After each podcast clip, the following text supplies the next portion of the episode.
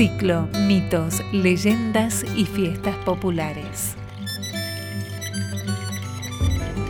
Bellavista pinta de naranja a la primavera correntina.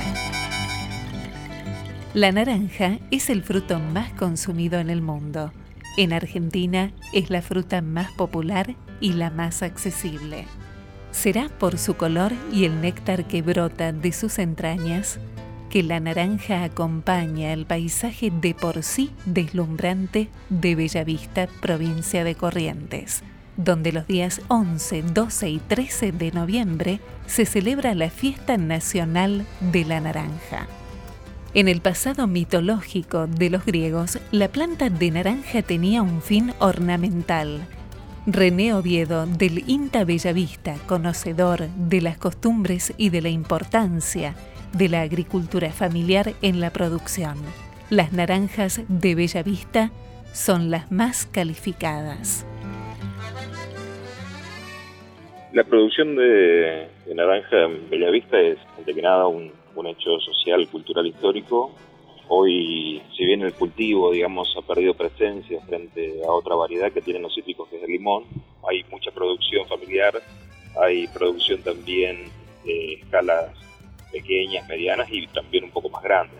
Por supuesto es una zona donde también el cítrico, más allá del destino comercial, es una de las frutas más consumidas por los vecinos, por las comunidades. La naranja recorrió un largo camino. Dicen que los chinos la introdujeron a través de la legendaria ruta de la seda, que luego los árabes, entrando por España, la hicieron conocida en Europa, tal como se observa en la Alhambra de Granada, y que fue Cristóbal Colón quien en su segundo viaje trajo las semillas a este continente. La reina de la vitamina C ya era utilizada con fines medicinales para contrarrestar enfermedades en las largas travesías. La naranja, como todas las frutas, requiere de una atención intensiva a la enfermedad de la tristeza que se propagó en el siglo pasado, se suma hoy lo que los chinos denominan la plaga del dragón amarillo, que está haciendo estragos en la vecina Brasil, primer exportador mundial de naranjas.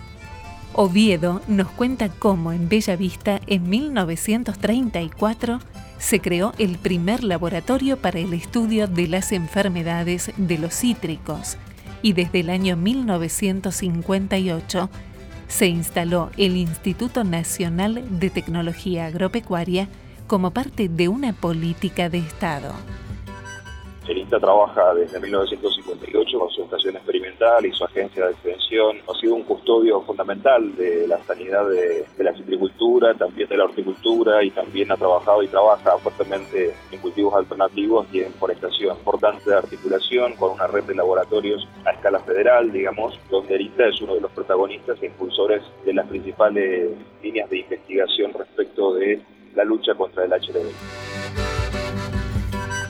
Bellavista, en la provincia de Corrientes, es un lugar muy atractivo por sus esteros, arenales y bañados.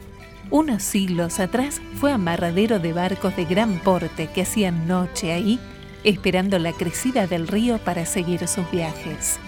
Bellavista creció a la vera del Paraná, cuando el mundo se lo miraba desde los barcos.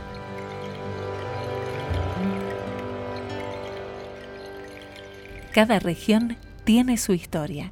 Vos también podés contar la tuya.